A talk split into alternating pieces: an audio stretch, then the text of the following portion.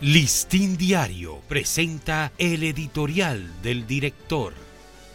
¿Qué tal amigos del Listín Diario? Este es nuestro editorial de hoy, viernes 2 de septiembre.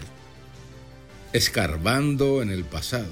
El hallazgo de un punto en el territorio nacional que alberga restos óseos y utensilios que datan de más de 3.000 años atrás constituye un buen aliento para determinar nuestros antepasados. La importancia de este hallazgo radica en que del estudio de los restos se puede concluir las características esenciales de los antiguos pobladores de la isla de Santo Domingo.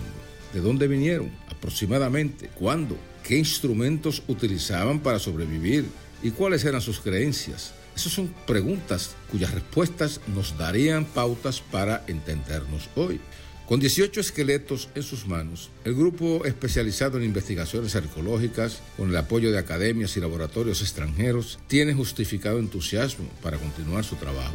El cementerio encontrado en Cabo, Samaná, constituye un punto de partida para indagar qué tipo de ceremonias realizaban los arcaicos a los fallecidos, lo que a su vez permite relacionarlos con otros asentamientos del Caribe o de otros continentes. El gobierno dominicano, así como las universidades, historiadores y medios de comunicación y otros arqueólogos, deben dar todo el apoyo al equipo que se ha consagrado a investigar los orígenes y características de este grupo humano.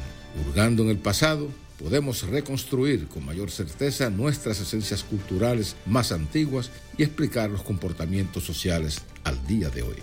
Este ha sido nuestro editorial. Listín Diario presentó el editorial del director.